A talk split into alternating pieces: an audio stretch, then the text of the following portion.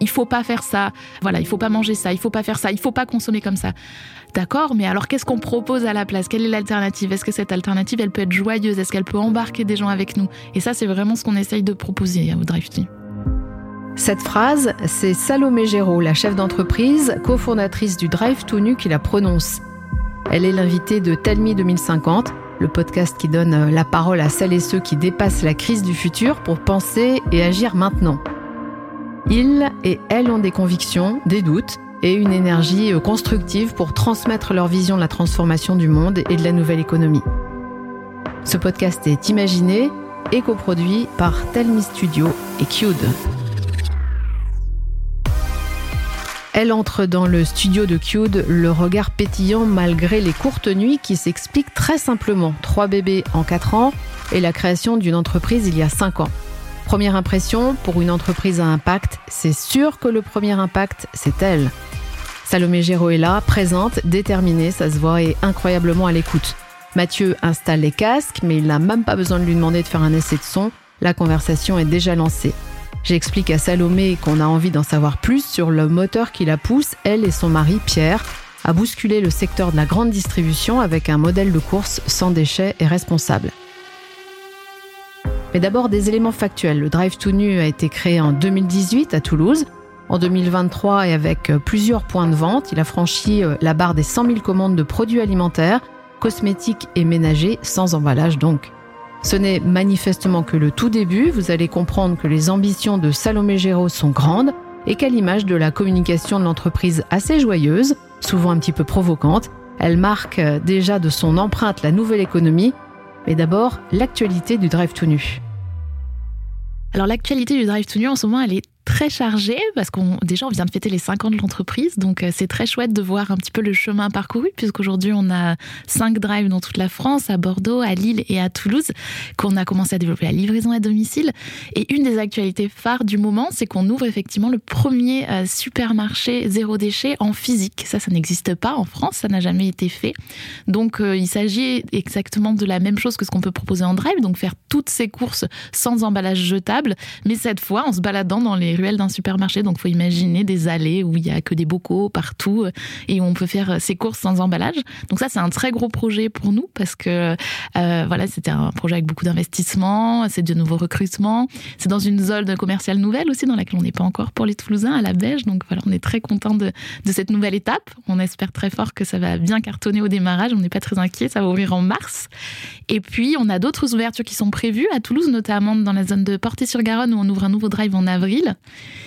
Et la dernière actualité, qui est vraiment euh, une actualité qui me tient beaucoup à cœur, c'est qu'on vient d'ouvrir le capital de l'entreprise à l'ensemble des citoyens. Donc on fait une levée de fonds euh, communautaire sur la plateforme Crowdcube qui permet en fait à tous les citoyens d'investir dans le Drive to Nu. Donc euh, ils peuvent acheter des parts. Et ça, pour nous, c'est quelque chose dont on rêve depuis longtemps parce que en fait, en tant que fondateur du Drive to Nu, l'un des rêves qu'on avait, c'était de réinventer un petit peu le modèle de distribution, d'avoir finalement de, de passer vraiment en circuit court en permanence et donc là, c'est du circuit court de la finance, en fait, hein, si on fait le parallèle. Donc, c'est permettre à notre communauté, à nos clients, euh, d'investir dans l'entreprise aux mêmes conditions euh, que des investisseurs professionnels qui sont au capital déjà depuis un moment. Euh, voilà, donc c'est une manière de les remercier. Donc, tout le monde peut investir à partir de 100 euros et posséder un petit bout de, du drive tout nu et rentrer encore un peu plus dans son histoire. Donc, on est, on est vraiment content de ça. Devenir le leader de la consommation alimentaire en Europe et quitter l'ancien monde de la grande distribution, une ambition euh, claire et en ligne avec le contexte réglementaire. La loi AGEC, loi anti-gaspillage pour une économie circulaire, vise en effet à réduire l'utilisation du plastique à usage unique et elle prévoit sa fin progressive d'ici à 2040. Mais il y a aussi les effets sur les émissions de gaz à effet de serre des emballages, des cartons, des suremballages, des couvercles, etc. Une étude de Boston Consulting Group de 2022 montre que grâce à l'économie circulaire, on a évité cette année-là près de 600 000 emballages, soit l'émission de 94 tonnes de CO2. C'est dans ce contexte global que naissent de plus en plus d'entreprises à impact. À chaque fois, chez les chefs d'entreprise, il y a un déclencheur. Tell me why, Salomé Géraud. Le déclencheur pour lancer l'aventure, c'était vraiment euh, un constat euh, dans nos voyages, notamment euh, de, déchets un petit peu partout. On a eu l'opportunité de, travailler, notamment Pierre, dans des pays en voie de développement. C'est très visuel la question des déchets. donc on s'est beaucoup interrogé sur quand, on est revenu en France sur finalement combien est-ce qu'on produisait de déchets en tant que citoyen. Et chaque Français produit encore près de 600 kilos de déchets par an. C'est monumental. Et la moitié de ces déchets sont des déchets d'emballage. Donc ce sont des choses qu'on littéralement qu'on jette à la poubelle qu'on arrive chez nous, dès qu'on passe la porte d'entrée. Donc on s'est dit, c'est pas possible, il faut vraiment qu'on fasse quelque chose, euh, qu'on essaye d'agir là-dessus. Donc voilà, donc on, avait cette idée de drive zéro déchet depuis longtemps. Elle nous trottait dans la tête et puis un jour on a décidé de, postuler à Ticket for Change, qui est l'école des acteurs du changement. Et c'est vraiment, euh, c'est vraiment le fait que le projet soit retenu qui nous a fait nous dire allez on y va, on se lance.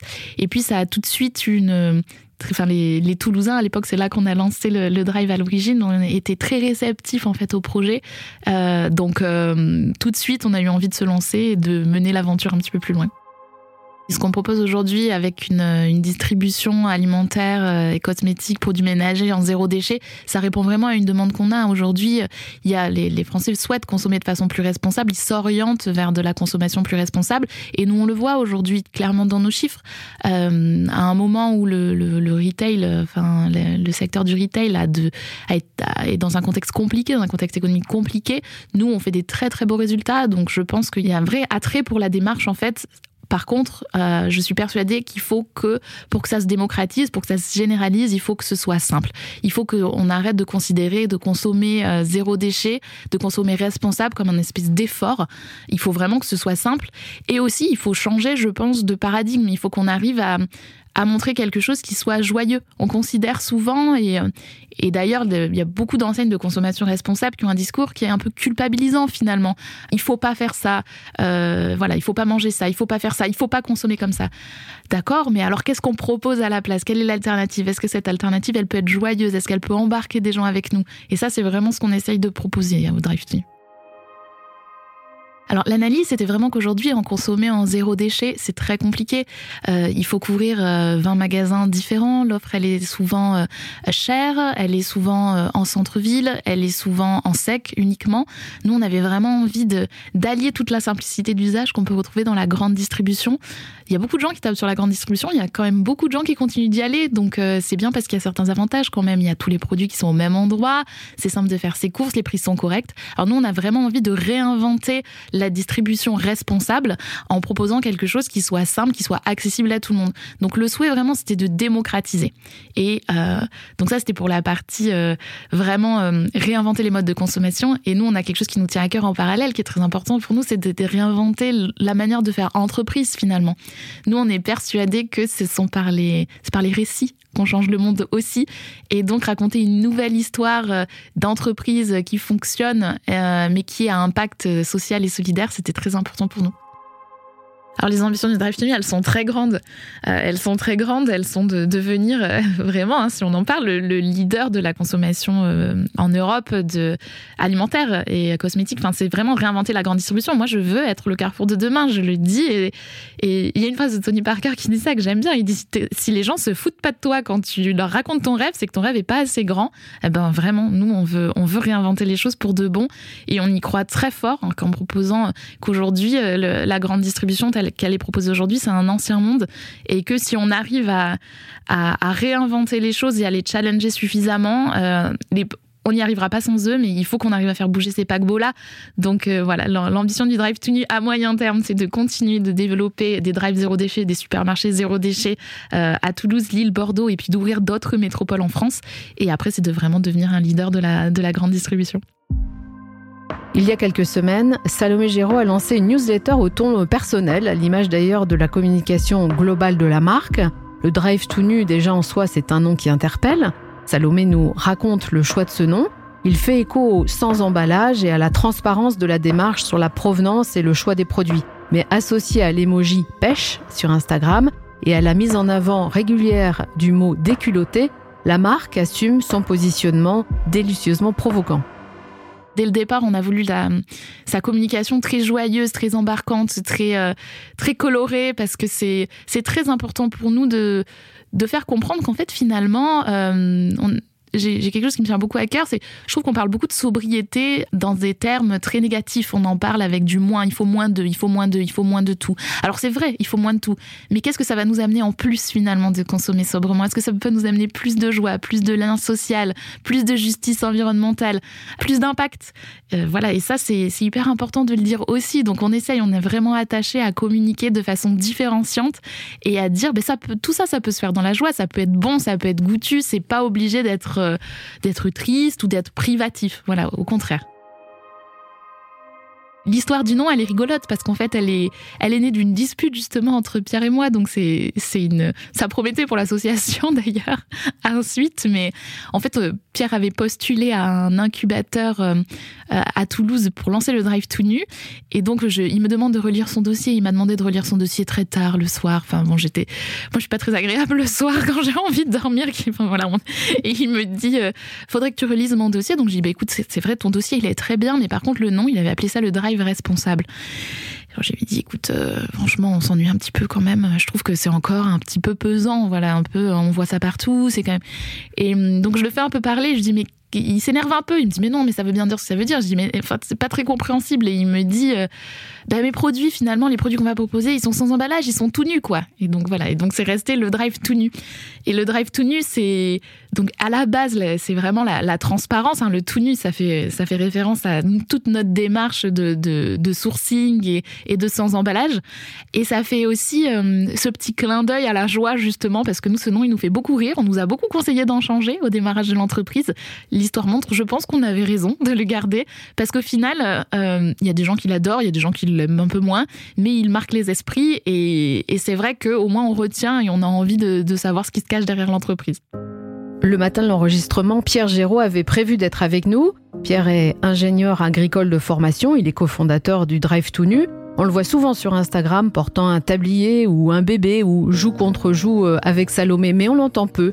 Eh bien, nous ne l'entendrons pas aujourd'hui car euh, ce matin-là, pour cause de bébé malade, Pierre est resté à la maison. Salomé Géraud est donc venue seule. Clairement, le drive tout nu est aussi une histoire d'amour et pour elle, il n'y a pas de raison de ne pas le dire.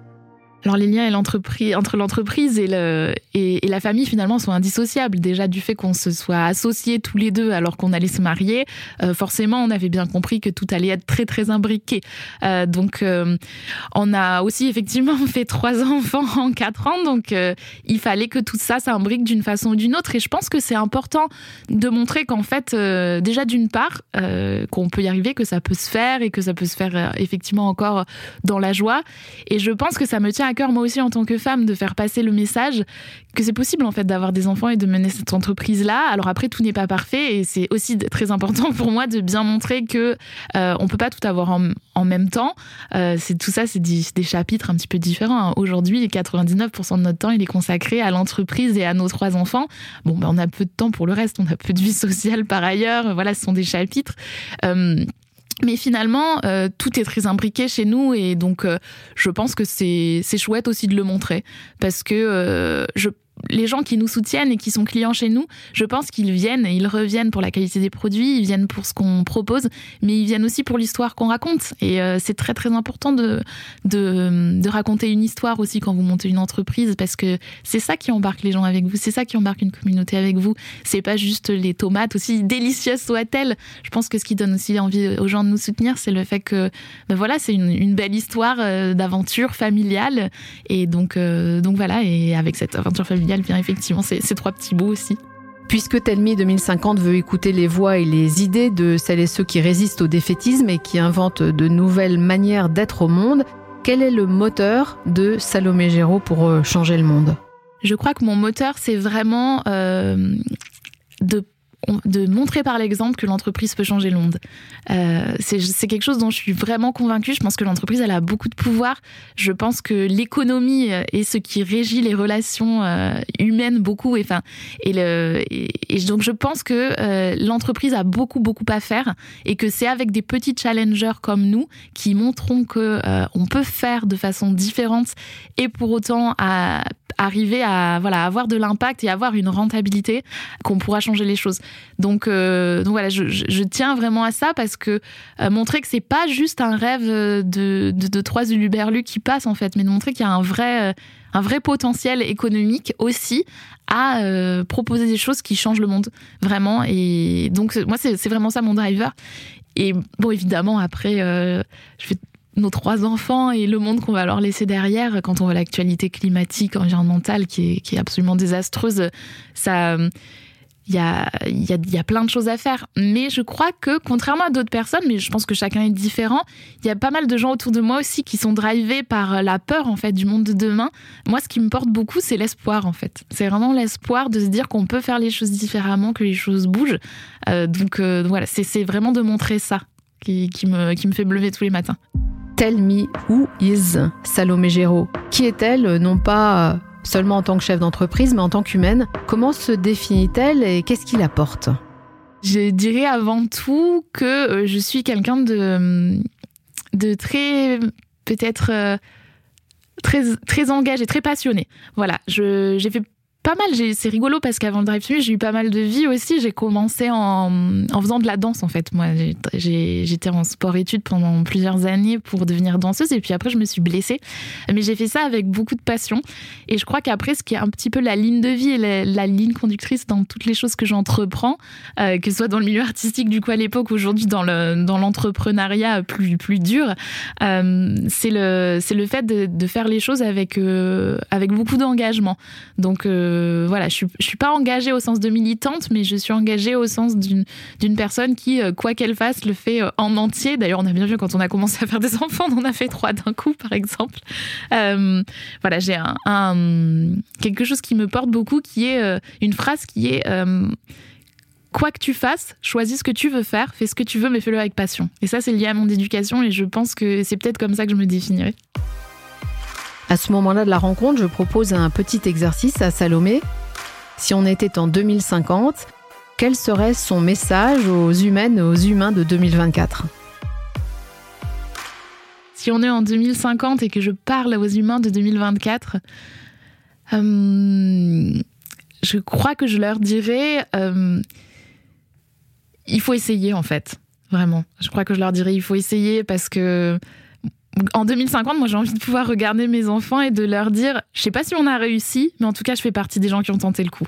Et donc, euh, voilà, maintenant euh, faites mieux que nous, essayez de faire vraiment mieux que nous et euh, essayons collectivement de voilà à, à l'échelle individuelle quand même de faire ce qu'on peut parce que on entend beaucoup de discours aussi qui disent mais ça sert à rien que je fasse au niveau individuel parce que finalement en fait euh, l'impact des entreprises est tel euh, que, l'impact du politique est tel que s'il n'y a pas une vraie volonté euh, plus large que la volonté juste citoyenne de changer les choses, on n'y arrivera pas.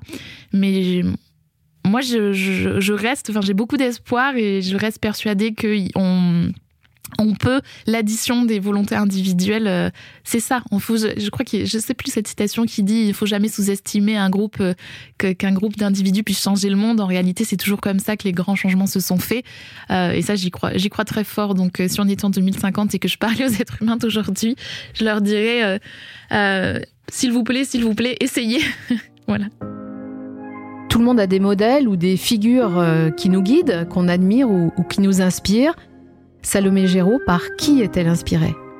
Des personnes qui m'inspirent particulièrement. Euh, il y a beaucoup d'autres euh, d'autres entrepreneurs. Euh, Mathieu Dardaillon, je crois, qui est, le, enfin, qui est le fondateur de Ticket for Change, et d'ailleurs Adèle Gallet, Joséphine Boucher, qui sont les autres cofondateurs avec Madeleine Serrac. Ce sont quatre personnes qui me, qui me, voilà, qui me donnent beaucoup d'inspiration au quotidien, qui, qui m'apprennent beaucoup. Euh, je crois que c'est des, ouais, des gens qui m'inspirent. Je suis très inspirée aussi, peut-être parce que j'ai lu ses livres récemment, mais Michelle Obama, je trouve, avec euh, toute l'énergie qu'elle donne et, euh, et l'envie de changer les choses tout en ayant une, une vie euh, folle et, et une famille bien remplie. Et puis, non, je crois qu'après, je suis inspirée à la fois par des, figures comme ça, et puis après, je suis aussi inspirée par des, gens autour de moi, en fait, euh, euh, qui n'ont pas euh, nécessairement fait des très grandes choses, mais qui se lèvent tous les matins. J'ai beaucoup de respect, beaucoup d'admiration pour tout, par exemple, toutes les personnes de mon équipe, qu'elles soient dans le, au bureau ou sur le terrain, et qui tous les jours, voilà, se lèvent pour aller changer les choses. Et les préparateurs de commandes qui postulent chez nous plutôt que d'aller postuler, voilà, dans d'autres enseignes concurrentes qui sont traditionnelles. Bah j'ai beaucoup de, ouais, ils m'inspirent beaucoup ces gens-là aussi parce qu'ils ont envie de mettre leur, euh, leur talent au service d'un monde meilleur et donc ça c'est trop chouette, ça m'inspire aussi beaucoup.